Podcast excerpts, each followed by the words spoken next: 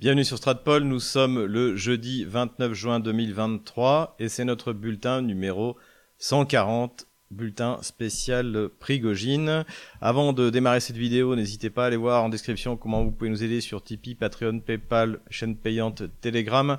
Vous procurez un VPN pour pouvoir suivre RT et également anticiper la censure qui aura lieu à n'en pas douter à partir du mois d'août prochain. Donc euh, nous avons un partenariat avec Planète VPN. Vous pouvez prendre la version gratuite ou payante si vous voulez avoir un débit correct. Voilà, vous pouvez également vous procurer Géopolitique Profonde avec lequel nous avons un partenariat et dans lequel d'ailleurs je vais bientôt publier. Donc euh, c'est toujours le numéro du mois de mai, je n'ai pas encore reçu le numéro du mois de juin.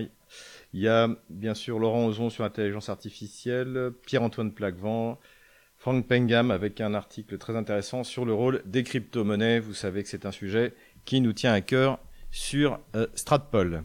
Alors nous continuons à recevoir pas mal de commentaires sur des gens qui veulent venir en Russie, s'installer, trouver du travail, etc. Stratpol ne fait pas ça. Et en plus, on n'a vraiment pas le temps de s'y consacrer. En revanche, vous pouvez aller voir en description euh, Tomasovic, donc euh, plusieurs fois je l'ai dit, lui c'est son métier, c'est ce qu'il fait. Donc si vous avez des conseils si vous avez euh, envie de migrer en Russie, ce que je comprends tout à fait, c'est pas moi qui vous dirais de pas le faire. Contactez-le et il pourra vous aider. Stratpol ne fait pas de relocalisation, mais pas du tout. En description de la vidéo, vous trouverez également le lien auto-éditeur hein, pour tous les euh, auteurs qui veulent euh, publier eux-mêmes leurs livres. Eh bien, nous avons fait une page spéciale qui est libre d'accès pour ces, précisément pour ces auteurs. Et également, vous avez un lien pour aller sur le site de Contre-Culture pour vous acheter notamment euh, des livres ou tout autre produit. Voilà, mais passons maintenant aux nouvelles économiques. On l'apprend dans The Economist, les États-Unis se dirigent vers un renouveau nucléaire. Donc ça, c'est une bonne nouvelle pour les États-Unis. Ça inspire deux remarques. La première remarque, c'est également une bonne nouvelle pour la Russie, puisque comme on l'avait dit dans notre dernière vidéo, les États-Unis font un chèque d'un milliard de dollars à la Russie pour se procurer du euh, carburant nucléaire, de l'uranium. Euh, deuxième remarque aussi, c'est que eh bien, ça nous montre l'erreur, la faute euh, contre la France qui a été commise par le Parti socialiste d'abord de François Hollande, puis par son ministre Emmanuel Macron, puisque à cause de, ces gens-là, la France a perdu à peu près dix ans par rapport au développement de l'énergie nucléaire civile, alors que nous étions un des pays pionniers. Voilà, une fois de plus, gauche économique de destruction. Puisqu'on parle de destruction économique, je tire votre attention sur des événements importants qui se passent en Allemagne, et notamment la première chose, c'est le discours devant le Bundestag de Alice Weidel, du docteur Alice Weidel, donc euh, qui a fait un discours très remarqué sur la destruction économique qui, comme par hasard, en Allemagne aussi, a été déclenché par euh, la gauche allemande, donc euh, l'alliance entre les écologistes, euh, de, notamment de Madame Baerbock, ministre des Affaires étrangères, et de Scholz, donc du, SPD, les, les, sociodémocrates, donc qui par toute une série de mesures, bien sûr renoncer au nucléaire, décarboner euh, l'économie et puis les sanctions contre la Russie, eh bien tout ça a provoqué un effondrement de l'industrie allemande. Donc il y a toute une liste des entreprises allemandes qui sont en train de partir. Mais ce qui est intéressant, c'est que contrairement à la France, il y a une véritable opposition à la guerre. Alors il y a une petite opposition à gauche dont on a déjà parlé de l'excellente Madame Wagenknecht, donc de Die Linke, mais a priori elle va monter un parti parce que Die Linke, il y a un peu à boire et à manger. Mais l'opposition en Allemagne et bien sûr du côté des nationalistes de l'alternative für Deutschland. Et puisque eux, depuis le début, et je vous renvoie d'ailleurs à un article de mon ami Édouard Husson qui a fait une très bonne analyse de la position de l'AFD sur le, conflit en Ukraine. Donc l'AFD est contre les sanctions, contre les livraisons d'armes, tout en dénonçant bien sûr l'opération militaire euh, spéciale russe et bien sûr ne veut pas sacrifier l'économie allemande à l'hégémon américain qui s'applique sur la satrapie euh, allemande. Hein. L'Allemagne, comme la France, comme l'Italie, sont des, satrapies dirigées par des, par des petits tyrans. Donc c'est exactement ce qui se passe, mais la différence, encore une fois, c'est qu'il y a une véritable opposition conservatrice et nationaliste en Allemagne, et cela donnait des résultats, puisque à Sonnenberg, donc à la frontière de la Thuringe et de la Bavière, l'AFD a emporté une élection face en fait à tous les autres partis, donc euh, les soi-disant euh, chrétiens démocrates, les socialistes, donc les sociodémocrates du SPD et les, les écologistes. Donc ça, c'est une excellente nouvelle et ça prouve donc qu'il y a une voie pour un parti anti-guerre en Europe. En tout cas, il y en a une pour un parti anti-guerre euh, en Allemagne. Malheureusement, en France, on l'a déjà dit, euh, ce parti anti-guerre n'existe pas. Le Rassemblement national, on l'a vu récemment avec les dernières déclarations de Jordan euh, Bardella, est un parti pro-guerre, pro-sanction, anti-russe, malgré le fait que Vladimir Poutine a un jour donné de l'importance à une personnalité aussi médiocre que Marine Le Pen.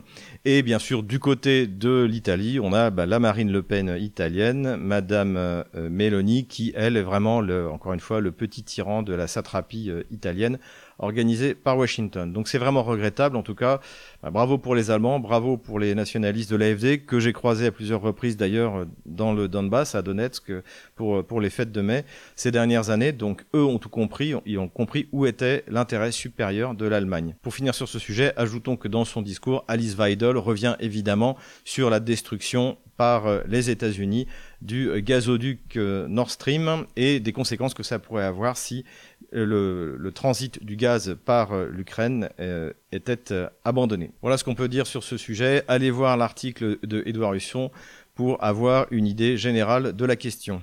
Parlons maintenant des questions politico-diplomatiques. Évidemment, le sujet principal, c'est les opérations de Prigogine qui ont commencé en fait le 23, vendredi 23 au soir et qui se sont terminées le samedi 24 euh, en, fin, de journée. Donc euh, rappelons en quoi ça a consisté. Le 23, Prigogine annonce que l'armée russe a bombardé un camp d'entraînement de Wagner, donc évidemment c'est faux, ça ne s'est pas passé.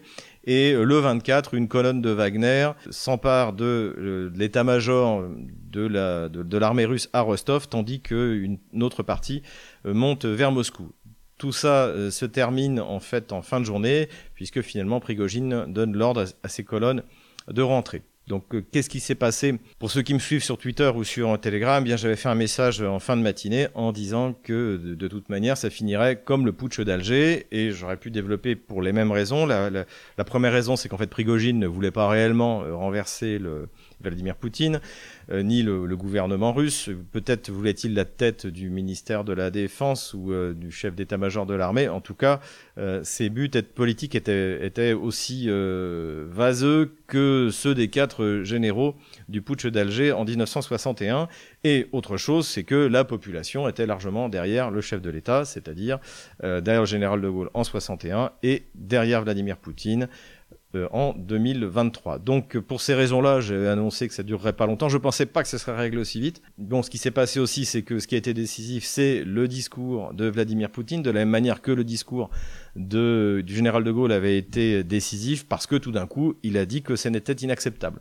Et donc ceux qui espéraient sans doute négocier, euh, attirer l'attention du chef de l'État sur euh, leur, euh, leur vision du monde ou leurs problèmes, eh bien, ils ont compris que c'était c'était pas possible puisqu'ils ont été qualifiés de traîtres. Donc il restait, comme pour les généraux euh, français, comme pour Prigogine, à trouver une voie de sortie. Et c'est le président biélorusse, Loukachenko, qui lui a proposé. Cela dit, il y a quand même eu, il a quand même eu des pertes puisque plusieurs hélicoptères et, de mémoire un avion militaire ont, ont, été abattus. Il y a eu huit pilotes, je crois, ou membres d'équipage euh, qui sont morts. Donc euh, euh, ça laissera un goût amer dans la, dans, la bouche des Russes. Et effectivement, ça c'est quelque chose d'inévitable. C'est pour ça que moi je ne crois pas du tout à une opération organisée, ce qu'on a abusivement d'ailleurs qualifié de Meskirovka. C'est pas du tout ça une Meskirovka. je pense que c'était quelque chose que la Russie aurait tout à fait éviter, d'autant plus qu'elle n'en avait pas besoin, dans la mesure où les résultats euh, de l'offensive ukrainienne sur le front sont une véritable euh, catastrophe pour, euh, pour l'OTAN. Donc la Russie n'avait absolument pas besoin de ça, la Russie n'a pas besoin de changer son ministère de la Défense, la, Russie, n'a pas besoin de changer son chef d'état-major, les résultats sont là encore une fois, donc il n'y a pas de, ça n'a pas, à mon avis, ça n'a pas du tout été planifié. Qu'est-ce que voulait Prigogine? En fait, Prigogine ne voulait ne pas obéir à l'injonction qui avait été faite il y a plusieurs mois par le ministère de la Défense d'intégrer les sociétés militaires privées qui euh, agissent sur le territoire euh, russes désormais, hein, donc dans le Donbass, dans à Kherson, à Zaporozhye, etc. Le ministère de la Défense a donné l'ordre il y a quelques mois d'intégrer donc les unités dans l'armée russe parce qu'un État normal ne peut pas se permettre d'avoir des euh, sociétés militaires privées, ça date d'une autre époque, et donc les soldats, comme l'avait dit Poutine, étaient censés signer un, contrat avec euh, l'armée euh, l'armée russe. Évidemment, pour Prigogine, c'était une perte sèche. On a appris depuis par Vladimir Poutine que Wagner a été financé en 2022 à hauteur d'un milliard de dollars. 86 milliards de roubles. Donc c'est quelque chose euh, d'important et surtout, eh bien en fait, c'était quand même euh, sa réussite. Il n'a pas voulu l'abandonner au ministère de la Défense. Le problème, c'est que c'est le ministère de la Défense qui paye. Et à partir du moment où euh, Wagner a quitté, libéré Bakhmut, Artemiovsk et euh, s'est mis euh, dans les camps en retrait, eh bien, euh, Prigogine a perdu toute son influence. Il a perdu son influence parce qu'il a continué à délirer sur l'absence de munitions, etc., etc. même si il était en ça le porte-voix d'une certaine partie des Russes qui pensent que ça va pas assez vite, encore une fois. Et d'ailleurs, moi, d'ailleurs, j'avais cessé de suivre Prigogine déjà depuis 3-4 semaines parce que il racontait vraiment n'importe quoi. Et surtout, il avait un problème, c'est que en fait, l'armée russe se battait extrêmement efficacement sur toute la ligne de front contre l'offensive ukrainienne et que donc l'idée que voulait donner Prigogine qu'il y avait que Wagner qui savait se battre effectivement était démentie par les faits. Donc Prigogine s'est radicalisé. En plus, son unité Wagner donc devait euh, euh, reprendre les combats euh, à la mi-août. Je pense que c'est d'ailleurs ce qui va ce qui va se passer, ce qui fait que là il les avait sous la main pour essayer de tenter. Ben, en fait, ce qu'il a tenté, je pense qu'il euh, a perdu euh, le lien avec la réalité. Il a surestimé son influence au sein de la population russe. Et effectivement, il était le porte-voix, comme l'a été à une époque Ramzan Kadyrov, de ceux qui trouvaient que c'était mal fait, mal organisé, que ça allait pas assez vite. Mais malgré tout, la population russe est derrière Vladimir Poutine. Et c'est ce qui a révélé ce, ce court épisode, euh, c'est que Vladimir, euh, Vladimir Poutine et le peuple russe ont, ont un, lien particulier qu'on a, euh, qu'on a vu apparaître notamment en 2012, en 2012 lorsque Vladimir Poutine est redevenu président après, euh, après Dimitri Medvedev. Il y a vraiment un lien particulier qui est presque impérial hein, de ce lien entre le, le, père du peuple et le, et le peuple russe. Et ça, visiblement, Prigogine ne l'a pas vu parce qu'il il était sur une autre planète. Cela dit, il n'est pas le seul à, à, ne pas l'avoir vu. On a eu tous euh, les gamelins de plateau. Alors le gamelin, là, c'est euh, encore une fois bon, mais il est tellement génial, c'est Dourakovlev qui nous ont encore fait une espèce de, des espèces de déclarations hallucinatoires. Enfin, c'était vraiment, euh, c'était, tout simplement débile. Ce qu'il disait était débile. Et surtout, ça traduisait une profonde méconnaissance de la Russie, de la société russe, de ce qu'elle était prête à accepter. Par exemple, un des indicateurs que j'attends, c'est ce soir s'il y a une dégelée de missiles, comme il y a eu hier, 51 missiles, s'il continue à tirer, en fait. S'il continue à tirer, c'est peut-être parce que ça dure trois jours, la planification, donc on n'a pas reçu d'ordre, donc on tire ce qui était prévu. Si ça ne tire pas, ça veut dire que tout le système a gélifié. Le, système est saisi d'effroi, si vous voulez. Plus personne ne donne d'ordre. Beaucoup moins de défense sur le front, parce que pour envoyer des camions de munitions quelque part, il faut qu'on sache où on va envoyer les camions de munitions. Quand le système de commandement est sans dessus-dessous, ben, les camionneurs, ils y vont pas, puisqu'ils savent pas où aller. Voilà.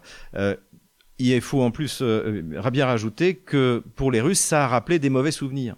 Parce que la, Russie euh, des années 90, la Russie euh, euh, qui s'est affaissée à ce moment-là, ça a été en raison de deux tentatives de putsch qui, eux aussi, ont raté. La première tentative, c'était celle de 1991, où une, membre de, des élites soviétiques, derrière le, le chef du KGB, ont voulu faire un coup d'État contre Gorbatchev, coup d'État qui s'est immédiatement arrêté, mais qui a en fait précipité la dissolution de l'URSS avec toutes les conséquences euh, intérieures et géopolitiques que ça a eu.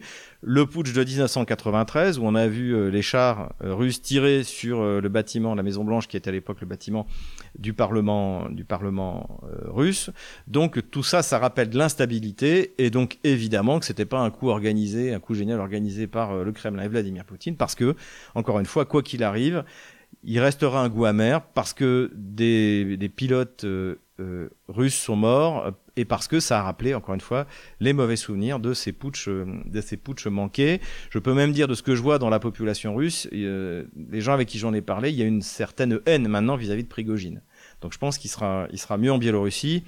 La, la, la Russie n'exécutera pas Prigogine alors qu'il a trouvé refuge dans un pays allié Il n'y aura pas non plus euh, une annexe de Wagner qui va être créée en Biélorussie, ça c'est n'importe quoi. Pourquoi? Parce que eh bien euh, Loukachenko est quelqu'un de prudent et il a bien compris qu'avoir euh, Prigogine avec des soldats autour de lui dans son pays, c'était pas une bonne chose. En revanche, il a dit que ce serait avec plaisir qu'il utiliserait l'expérience en combat des, de certains Wagnerites qui voudraient venir en Biélorussie pour eh bien aguerrir son armée. donc voilà un peu où on en est. Voilà les, les, les conséquences la Russie et Vladimir Poutine s'en sortent très bien, contrairement à ce qu'on raconte dans les médias de grand chemin et la presse gauchiste. Euh, Vladimir Poutine en sort renforcé à l'intérieur parce que ça a montré que, eh bien, finalement, euh, rien d'illégal ne pourrait nuire à son pouvoir. Donc tous les fantasmes polono, euh, balto, ukraino, euh, euh occidentaux, euh, d'espérer que le, pays pourrait s'écrouler de l'intérieur euh, parce qu'on aurait envoyé un Lénine faire comme Ludendorff et Hindenburg l'avaient fait. tout ça, tout ça s'effondre complètement. Vladimir Poutine ne sera pas déstabilisé. Il devrait se présenter, je pense, en 2024 et être réélu largement. Et dans la mesure où il a un soutien populaire total, évidemment que euh, son pouvoir est consolidé. En revanche, effectivement, sur la scène euh, extérieure, ça, ça, fait vraiment euh, mauvais genre. Mais là aussi, bon, d'ici quelques semaines, on parlera d'autre chose et surtout, on parlera de ce qui se passe sur le front. Et pour l'instant, on va le voir sur la carte militaire. C'est une un véritable un véritable massacre que subit l'armée otano-kievienne. Je faisais allusion donc à 1917 et une fois de plus, Vladimir Poutine a comparé donc euh, les entre guillemets euh, putschistes, les prigoginistes, euh, aux bolcheviks qui, à cause de qui, eh bien, la Russie n'a pas fait partie du camp des vainqueurs en 1918, alors qu'elle avait largement contribué à la victoire des Alliés. Donc ça, c'est une chose. Encore une fois, j'avais plusieurs fois cité que Vladimir Poutine, à mon avis, est un anti-bolchevique primaire. Il les considère comme des traîtres, et il avait à une époque également, on avait sous-titré sa déclaration, comparé les gauchistes russes, les libérales, aux bolcheviks, qui faisait la révolution sur l'arrière, tandis que l'armée russe, avec ses officiers, se battait contre l'adversaire sur le front. Voilà, donc ça, les, choses de ce côté-là ont été assez claires. Euh, quelles conséquences ça a euh, du point de vue intérieur? À mon avis, on ne changera pas de ministre de la Défense. D'ailleurs, on a montré euh, une vidéo de Shoigu se rendant sur le front, alors qu'il avait été tourné, je crois, le vendredi. Le fait que cette vidéo soit publiée démontre que la relation entre Shoigu et Vladimir Poutine est toujours bonne. Il n'y a pas de raison, à mon avis, alors bon, je ne suis pas au courant de tout, mais de changer de ministre de la Défense quand on voit le résultat qui est là, la, production efficace du complexe militaro-industriel, et surtout, Shoigu a une réputation d'honnêteté depuis les années 90. À l'époque de Yeltsin, le seul ministère qui fonctionnait correctement, c'était le ministère des situations d'urgence, qui dirigeait à l'époque euh, euh, Shoigu. Et c'est pour ça d'ailleurs que Poutine euh, l'a pris pour, remplacer Serdoukov, qui, qui lui, euh, dont l'honnêteté, donc l'ancien ministre euh, de, la Défense, qui, dont l'honnêteté a été plusieurs fois mise en cause. Et quant à Gerasimov, bah, il y a juste à regarder ce qui se passe sur la ligne de front. L'opération de Gerasimov a permis à l'armée russe, encore une fois, à un contre trois, de s'emparer de plus de 100 000 km du territoire ukrainien. Euh, et aujourd'hui, il a euh, mis en place tout un système de défense sur lequel s'écrase littéralement l'armée de l'OTAN. Donc, il y a aussi, là, ce serait complètement absurde de changer le chef d'état-major alors que la Russie est en train de chaque jour de montrer qu'elle est capable de détruire l'armée de l'OTAN je dirais, sans grande difficulté, euh, euh, en tout cas jusqu'à maintenant. Les conséquences du point de vue, je dirais, euh, technique, c'est que la garde nationale russe, donc la garde nationale russe, un Nadzgard, c'est 300 000 hommes, c'est une espèce de gendarmerie qui jusque-là n'avait que au maximum des véhicules de transport blindés, hein, comme des BTR, mais pas de véhicules de combat, ni d'infanterie, ni bien sûr des chars lourds. Et là, eh bien, la, la garde nationale va en être dotée. Mais à mon avis, c'est moins pour euh, empêcher une nouvelle euh, tentative entre guillemets de putsch, euh, bah, parce que dans la mesure où Prigogine a échoué, on voit pas qui pourrait retenter retenter sa chance, mais c'est plutôt pour s'opposer efficacement sans avoir à déployer l'armée russe aux incursions dans la région de Belgorod, dans la région de Kursk, des éléments de l'armée ukrainienne qui cherchent à faire à la fois des opérations TikTok et à déstabiliser la, à la frontière russe. Voilà les conséquences que ça a. Et puis la conséquence finale, eh bien, c'est que Wagner, en tant que compagnie militaire privée en Russie, n'existe plus. Les matériels lourds ont été reversés à l'armée russe et euh, j'espère que le nom Wagner sera gardé dans l'unité qui sera intégrée parce que évidemment pour les Russes les Wagnerites sont des héros. D'ailleurs Vladimir Poutine l'a rappelé dans son adresse au peuple russe.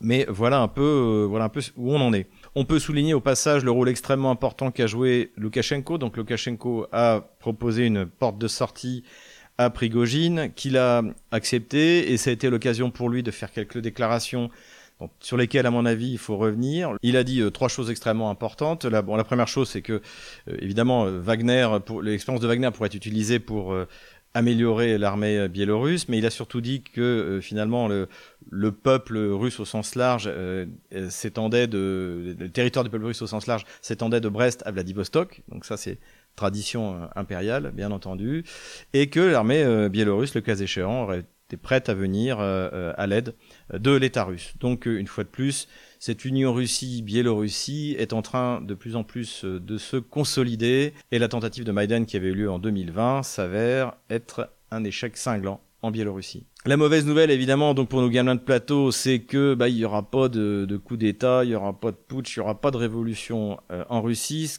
qui est incroyable encore, c'est cette profonde méconnaissance donc des gamelins, des journalistes, connaissent rien à la Russie, connaissent rien à la société, ils connaissent rien à ce lien encore une fois spécifique entre Vladimir Poutine et euh, la population. Alors euh, ça a été euh, l'énorme douche froide, ça a aussi été la douche froide pour les Polono, Balto, euh, vient. Pourquoi? Bah Parce qu'ils vivent tous dans le mythe de 1917. Encore une fois, la Pologne a pu recouvrer son indépendance en 1918 à cause de la défaite allemande, à cause de la défaite autrichienne et à cause de la défaite euh, de la défaite, euh, enfin plutôt de la révolution euh, bolchevique, de la même manière que les pays baltes ont pu accéder à une existence nationale. Ça a été possible non pas par la défaite de l'armée russe sur le champ de bataille, mais par encore une fois l'écroulement de la Russie de l'intérieur. Donc c'était en gros ce sur quoi comptaient les, occidentaux et les, les polono-baltes et ainsi que les Kieviens, et ça n'arrivera pas.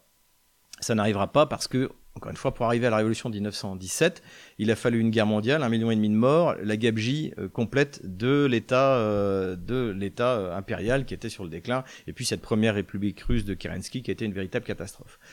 Donc grosse déception, et je pense que ça va être aussi une des raisons pour laquelle on entend parler maintenant dans la presse occidentale de négociations qui pourraient démarrer cet été. Donc l'absence de perspective d'effondrement de l'intérieur de la Russie, l'échec des sanctions économiques, l'échec de l'offensive ukrainienne pourraient amener effectivement à des débuts de négociations peut-être secrètes dans la deuxième moitié de l'année 2023. Un peu d'armement maintenant. D'après le ministère de la Défense russe, pour la première fois, le drone lourd Akhotnik S-70, dont on avait parlé dans notre vidéo sur la, guerre des drones, il y a déjà un peu plus de deux ans. encore une fois, la vidéo n'a pas trop vieilli. On, parle effectivement de l'Akhotnik, hein, ça veut dire le chasseur. Donc c'est un drone lourd qui fait 20 tonnes, qui travaille normalement avec un, de pair avec un, avion euh, de chasse euh, habité et donc a été utilisé pour des frappes dans le nord de l'Ukraine, du côté de la région de Soumy. Donc voilà, la Russie petit à petit est en train de développer, euh, de développer ses,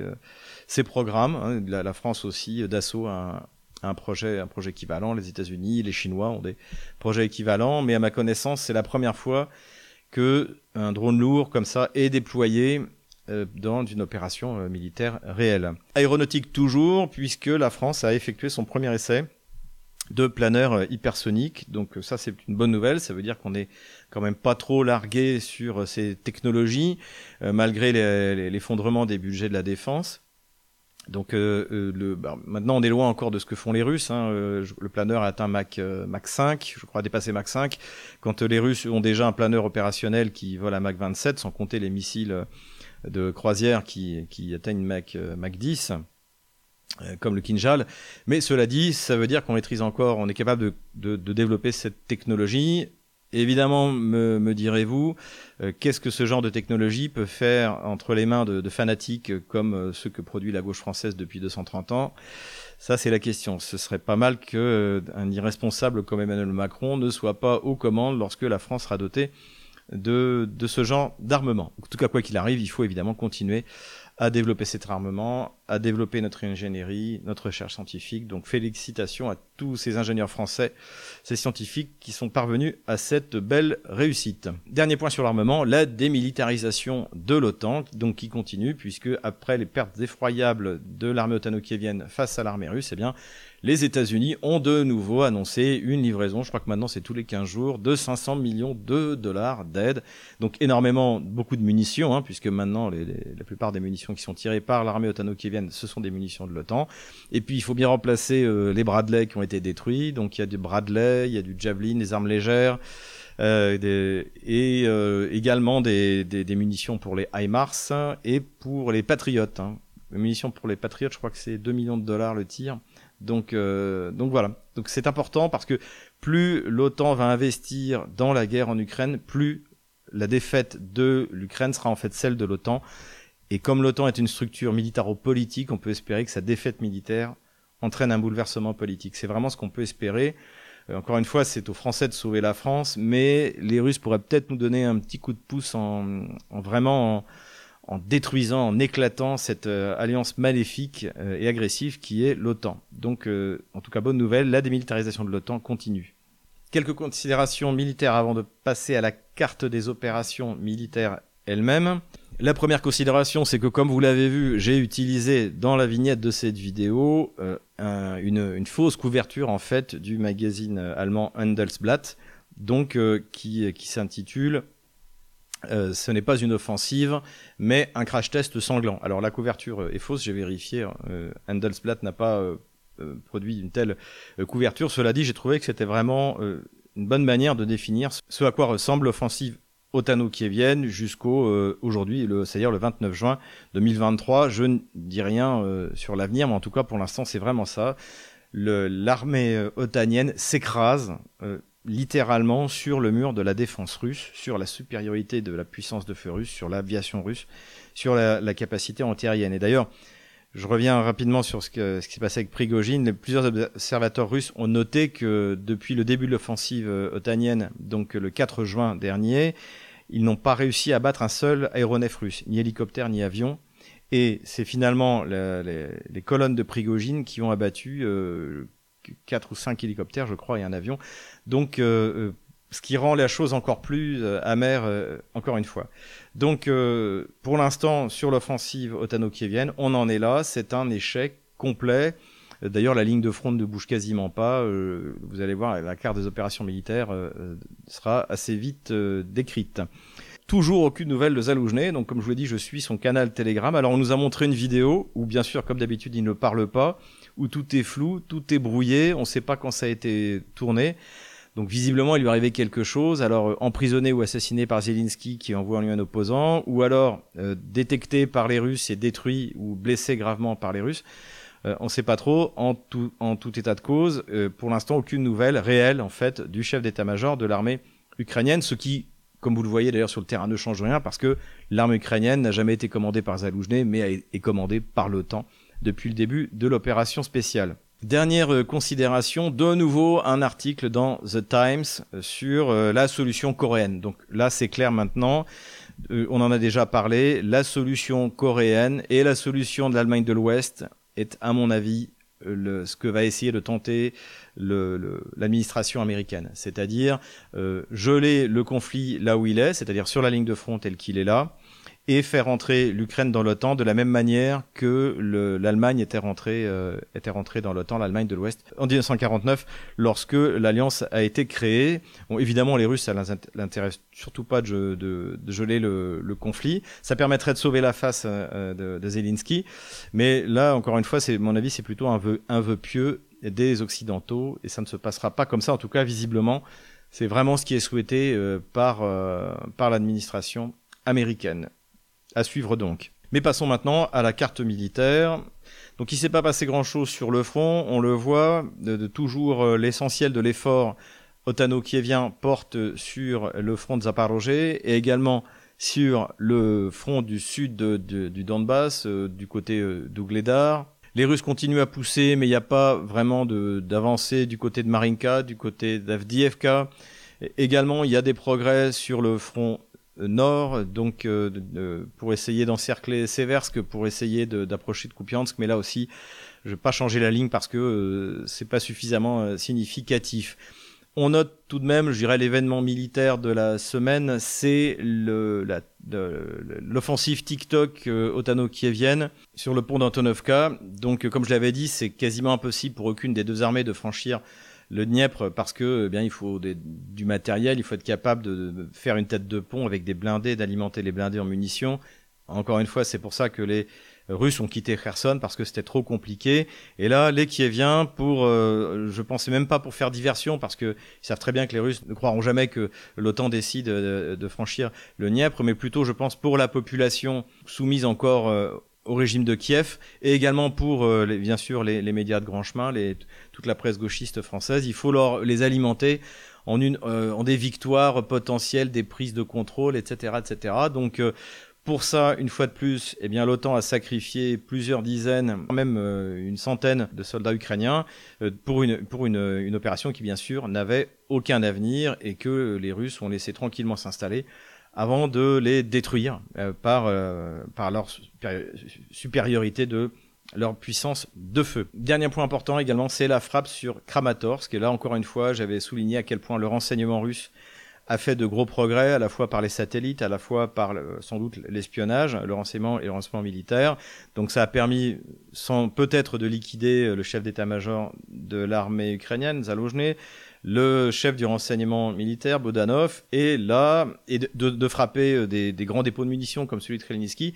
Et là, ça a permis de taper dans la ville de Kramatorsk hein, euh, sur, en fait, bien un attroupement dans un, restaurant régulièrement utilisé par euh, les cadres de l'armée euh, ukrainienne et les mercenaires euh, anglo-saxons, américains, qui s'y rendaient régulièrement. Donc ça, ça veut dire que, l'opération est extrêmement bien organisée et ça a fait mal, ça a fait mal évidemment. Et c'est d'autant plus symbolique que le soulèvement du Donbass contre, le Maïdan, hein, contre le, ce coup d'État organisé par l'OTAN, a commencé à Slaviansk et Kramatorsk, et que ces deux villes-là seront les prochaines sur la liste pour la libération du Donbass. Voilà, c'est tout pour aujourd'hui. J'espère que cette vidéo vous a plu. Encore une fois, n'hésitez pas à nous aider, n'hésitez pas à vous abonner à Géopolitique Profonde et à faire un commentaire et à vous abonner à nos réseaux sociaux. C'est pas normal que vous ne soyez pas abonné sur Odyssée, sur Telegram, sur euh, Twitter. Voilà, je compte sur vous. À bientôt pour le bulletin 141 Courage, on les aura.